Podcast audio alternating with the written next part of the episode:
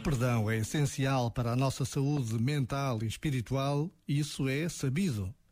O problema é que podemos nem reconhecer que precisamos de perdoar. Podemos ter perdido consciência de feridas, mágoas e ressentimentos. Então, talvez precisemos de dar um passo atrás. Um passo que parece até contradizer a natureza do gesto.